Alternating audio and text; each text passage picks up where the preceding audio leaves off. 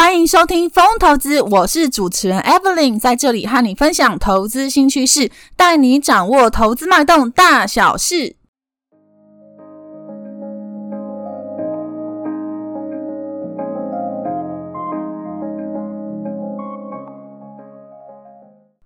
这一集要来跟大家聊聊哦，什么是区块链，还有一些区块链的特性哦。简单整理成我自己的话，跟大家做分享啊。为什么这一集要聊区块链呢？哦，其实之前我对区块链的了解都是属于一知半解的状态哦。可是大家知道，呃，陆陆续续有越来越多人投入这个区块链的投资哦，甚至是这个呃包含 NFT 的这些的一个投资行为。那现在呃已经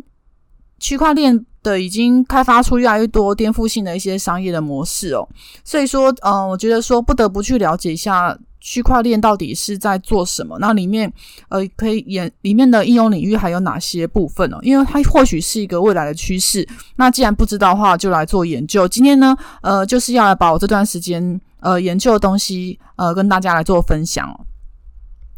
呃，其实，在两千零八年金融海啸之后哦，其实就是区块链它这样来的，就是人们呢发现呢，像是这个中央银行或是银行机构，其实不一定是可以信任的哦。所以说，其实有人去提出这个区块链的构想，他们希望呢，可以去打造一个呃有别于以往不受任何银行或者是政府这种集权的机构控制的一个流通的货币哦。所以说，一开始区块链。根据这样的一个想法，啊只是用在虚拟货币的一个支付系统上面哦。可是随着区块链技术呢一直在发展，一直在演进，现在也开始应用在其他领域上面了。那区块链的名字是怎么来的呢？其实有一个人，他的名字叫做中本聪哦，在两千零八年的时候，他发表了一篇论文。那这个论文的名字叫做《比特币：一种对等式电子现金系统》哦，这样子的一篇论文。哦，因为当时比特币哦，呃，有人认为说它并不适合作为一种日常交易的货币，它比较倾向于你可以把它拿来做价值储存，可是平常呃，如果日常来做交易的话，并不是这么适合，而且它法规上面，因为它有一些疑点的地方，所以并没有被主管机关所接受哦。因此呢，呃，就有人就想说，那比特币可能不适合作为一一般平常交易的一个法币，所以就后来就是弄了一个区块链。哦，所以说区块链这个名字呢，就正式的、正式的问世了。也就是说，可以把区块链想象成它是一本呃账本哦。那区块链里面的每一个区块就是账本中的其中一页。网络上面呢，我们用每一个节点去算出新的一页的时候，它就会把这一页去发给其他的节点，让大家去认同说这一页的存在，并且呢更新所有节点的总账本。听起来其实有点抽象，意思有点像是说，呃，区块链是一种账本就对了。那加上一些加密的技术，就是说，如果原本我的记账，我原本在记账嘛，是存在手机上面而已。那现在除了存在手机上面之外哦，它会同时存在很多装置上面，同时装到这个电脑上面也可以看到，平板上面也可以看到，而且我们用网屋可以随时更新我们这一本账本，它可以保持这些账本是同步更新的状态哦。所以说区块链其实会把我们的账本变成更分散，它就是可以用这种分散在不同装置的这种概念上面，它其实分散在呃几百台、几千台甚至几万台电脑做储存。而且这些电脑之间呢，相互可能就不知道，因为就有加密，因为呃，我们是为了验证跟保持安全的情况下，是有做这个加密的。好，因此接下来要聊聊是区块链它具有四种特性，也就是说，区块链它具有第一个公开透明性，第二个是它具有匿名性，第三个是它不可篡改，第四个是它还去中心化。第一个是。区块链是公开透明的。什么叫做公开透明的？呃，就区块链上面所有的资料哦，它都是公开透明的。它是一种公布式的账本。那这本账本上面所有的讯息都是公开的，而且这些数据全部都可以追溯。也就是说，呃，今天我有一个用户，他把这个资料从这个地址转到下一个资料，再从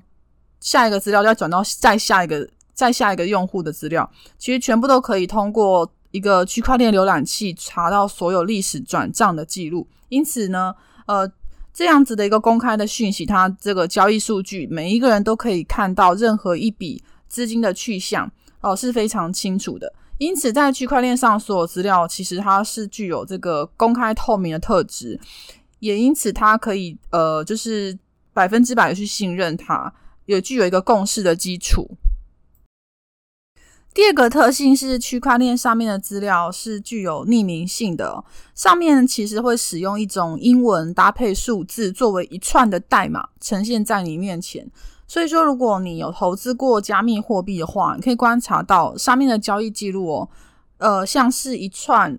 英文数字的乱码，其实看不太懂这个是代表什么意思哦，也因此它具有能够保护用户隐私这样子一个用作用。第三个是区块链的资料是无法被更改的，具有一个不可被篡改的特质哦。因为区块链上面有一个独有的技术哦，可以将经过验证后的资料放进区块链当中哦。所以说，呃，经过认证后的区块它具有不可被篡改特性。每个区块以十分钟内的交易为单位哦，加密受到保护之后就会送到区块链的网络上面哦。所以说资料。当这个资料被上传的时候，同时整个区块都会同时记录这样的一个资料。也就是说，当你上传了一件 NFT 作品的时候，大家可以帮你作证，这个是你制作的哦，互相验证过彼此资料正确性，所以呢，它是没有办法被呃拥有者去做操控或是篡改。我们举例来说，以前呢，数位的音乐。哦，因为之前像销售之后或公开之后，其实呃，它会被大家转传这样子音乐作品，所以没有办法知道呃，今天转传转传到我手上的这个音乐作品是从从哪边泄露出去的，那是不是中间有被仿造的的轨迹，我也不晓得，那也可能会被篡改。哦，其实如果说现在用 NFT 来说的话，我们就可以追踪这作品的流向。比如说，呃，A 转手给 B，好，B 之后用多少钱再转手给 C，大家都可以呢在区块链上面查得到这个作品的流向，都可以查到记录。哦，并且每次转手之间哦，其实是可以去抽取版税的。哦，因为它可以去追踪作品流向的关系，不管卖给谁都可以被注记，都可以看到来源，所以它呃，基本上它。具有这个可以被信任这样的一个特质，也不会被伺服器所绑架哦。今天呃，这个平台它只是上传到这个区块链上的一个媒介哦。那所有资讯因为被记录在区块链上面，因此，它也可以呃在不同的平台同时做贩售的一个动作。因此，它对很多的音乐的创作者或是艺术家哦，其实具有一个保障，就是说它。因为不能够被复制跟被篡改这样的一个特性，也因此它其实呃又具有一个独一无二的特质，因为它每一个作品它都会前面有提到，它会呃给你一个英文加数字这样子的一个乱码哦，所以说它其实也是一个独一无二的这样子的一个交易记录哦。歌手呢，也不太需要再透过唱片公司哦，自己就可以在区块链打造的一个音乐平台上面发行专辑，透过智慧的合约哦，拟定一个音乐授权跟分润的机制，让观众啊每听到一首歌就可以直接付钱给创作团队，中间不需要再透过像 Spotify、KKBox 这些线上的音乐中介平台再再被抽成。最后一个特质，区块链有一个去中心化这样的一个性质，就是说，呃，有具有 decentralized finance 这样子的一个去中心化哦。那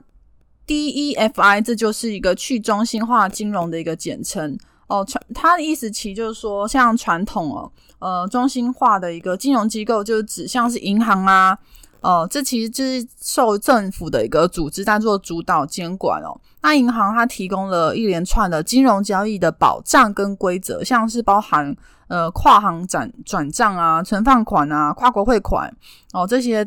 透过这些过程，银行从中去收取手续费、管理费哦，然后进行收益哦哦，并且呢，它作为一个中介平台去担保双方资金的交易哦。银行它借款的利息会比这个钱呢存在银行利息高，那借贷的钱呢是由银行的存款去提供的哦，所以说银行呢它在中间还赚取了一一层利差，因为它作为中介平台去担保交易嘛。那现在呢区块链的技术，因为它经过了多方验证的资讯记录之后哦，想要去取代这个银行原本在去在这个中介的这个角色，那让这个原本在中心化这个金融处理变成说是一种群体共管的经机制哦，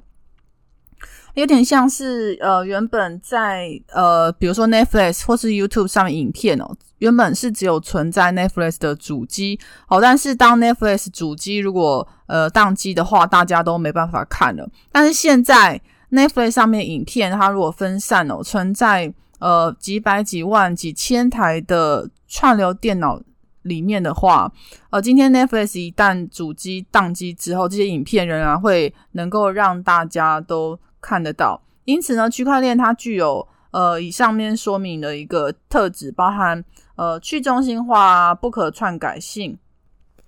可以追踪这样子一些特质哦，呃。任何需要被详实记录，并且呢不能被篡改的东西，都可以被利被被运用哦。举方说，病人的病人的一个病历，还有个人呃在外面工作的一个履历哦，还有像是呃防止被伪造的精品或艺术品，那还有包含刚刚提到的这个音乐的作品，这些其实都呃非常适合应用在区块链上面做交易。像是比特币的区块链呢也是具有这种类似自动备份的功能，也就是说，它可以把相同的一本刚刚提到的总账本哦，同时复写到网络上面数千台、数万台的比特币网络的电脑里面哦。因此呢，每当有一笔新的比特币的交易产生的时候啊，这个系统就会透过呃这些网络去更新数千台电脑里面的账本，去维持所有账本内容是一致的。它如果一旦呢，只要有一个人篡改其中一份的账本内容，哦，就会很容易的被识破。这就是区块链基本运作的一个方式哦。那它可以呢向公众开放，比特币其实就是呃最有名的一个公共的一个区块链，因为它使用这个区块链技术为用户提供数字的货币，那这些用户可以用比特币来支付产品跟网络哦，或者是当做这个价值储存，而且它是公开透明的，就是任何人都可以加入这个比特币的网络，因为它向公众开放。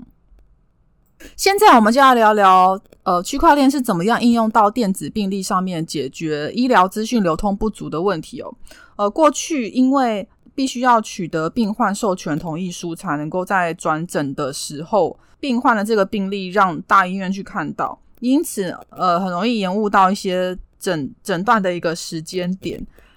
像是以前呢，偏远的地区的病患，他要转诊到大医院的时候，因为病历的资料往往都不完整，过去都是用呃大量的纸本跟人工人工的作业哦，因此医生很难去评估。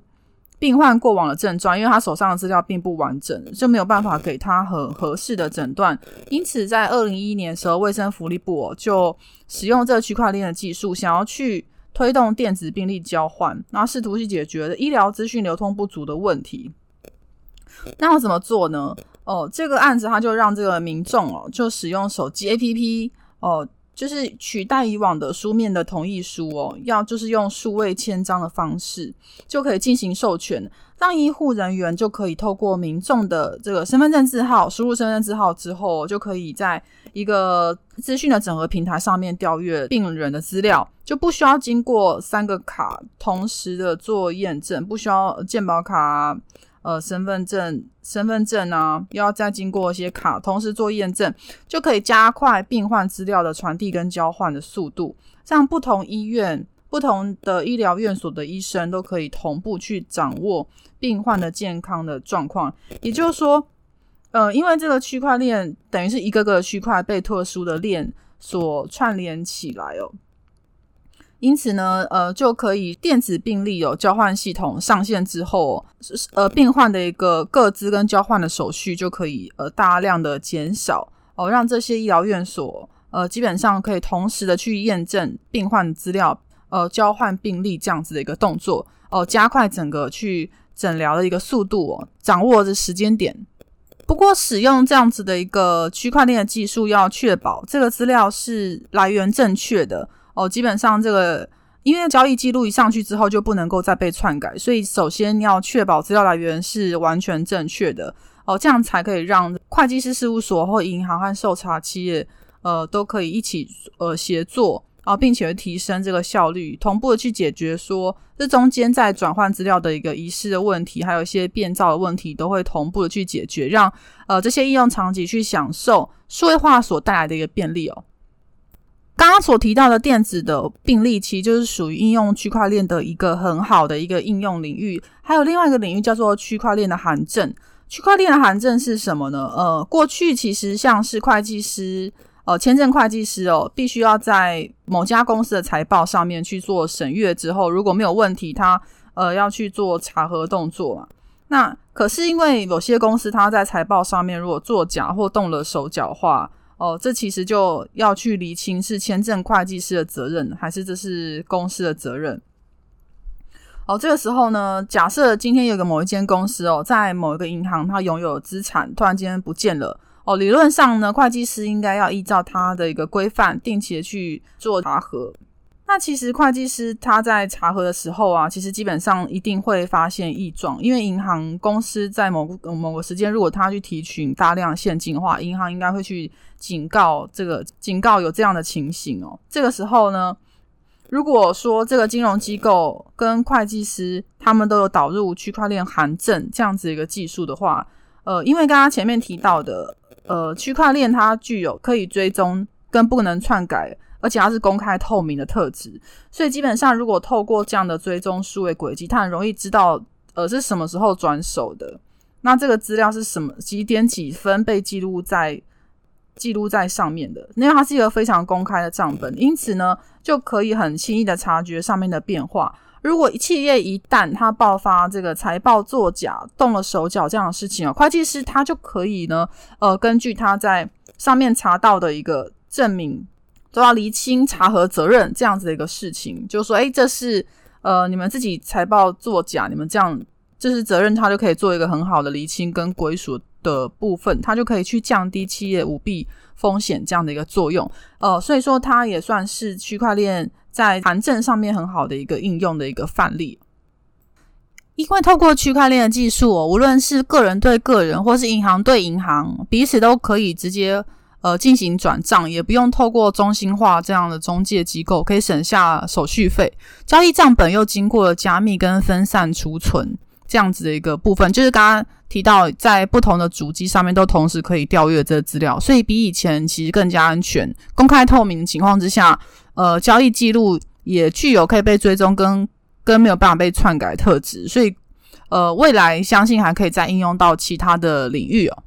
例如说，如果要应用到食品产业的部分哦，从原料生产、加工、包装、配送到上架，所有资料都会被写在区块链资料库里面。消费者他只要呢，呃，扫读包装的条码，就可以知道这个食品它的生产履历是长什么样子的哦。基本上。呃，因为它资料是不能被篡改，所以你看到的资料，呃，基本上都是可信的，而且是公开透明的。那如果说区块链技术它应用到旅游住宿方面呢？哦，也不用，因为它也不需要透过 Airbnb 这样子的中介平台，屋主就可以直接在区块链的住宿平台上面刊登出租的讯息，就可以直接找到房客。呃，也就是说，它。就是去中心化，发挥去中心化这样子的一个特质，就可以透过呃你智慧的合约去完成租赁的手续，也不需要支付呃中介平台任何的一个费用。像是电动车在充电时候啊，充电站哦，还有电动车本身就可以自己去验证机器的一个身份哦。呃，车子也不需要透过中介机构，它有自己的钱包，自动付钱给充电站，不需要透过呃中间再经过一手的人工，因此。它可以加快这个交易的时间，并且可以进行频率比较高的一个交易。以上呢就是本集区块链是什么？浅谈区块链的四大特性内容哦。因为区块链的内容呃真的是太多了，而且它是持续在演进的一个技术。相信呃之后呢，Evelyn 有持续的研究会再跟大家分享。风投资陪伴您轻松小透气的时光哦，透过经验分享与不同方法，帮助您节省宝贵的时间精力。我是主持人 Evelyn，如果有任何问题，请留言跟我们讨论，我们会再回复大家哦。投资一定有风险，创作者以详尽、客观与公正义务，内容观点分享与意见呢，请斟酌吸收。另外，我有经营一个景泰蓝电商网站，在虾皮卖场都有上架，名字叫做迎风线上购物，欢迎前往逛逛哦。卖场连接在下方。风投资将在每周不定时上架，下一集我们将分享更多财经观点，敬请按下订阅并且收听哦。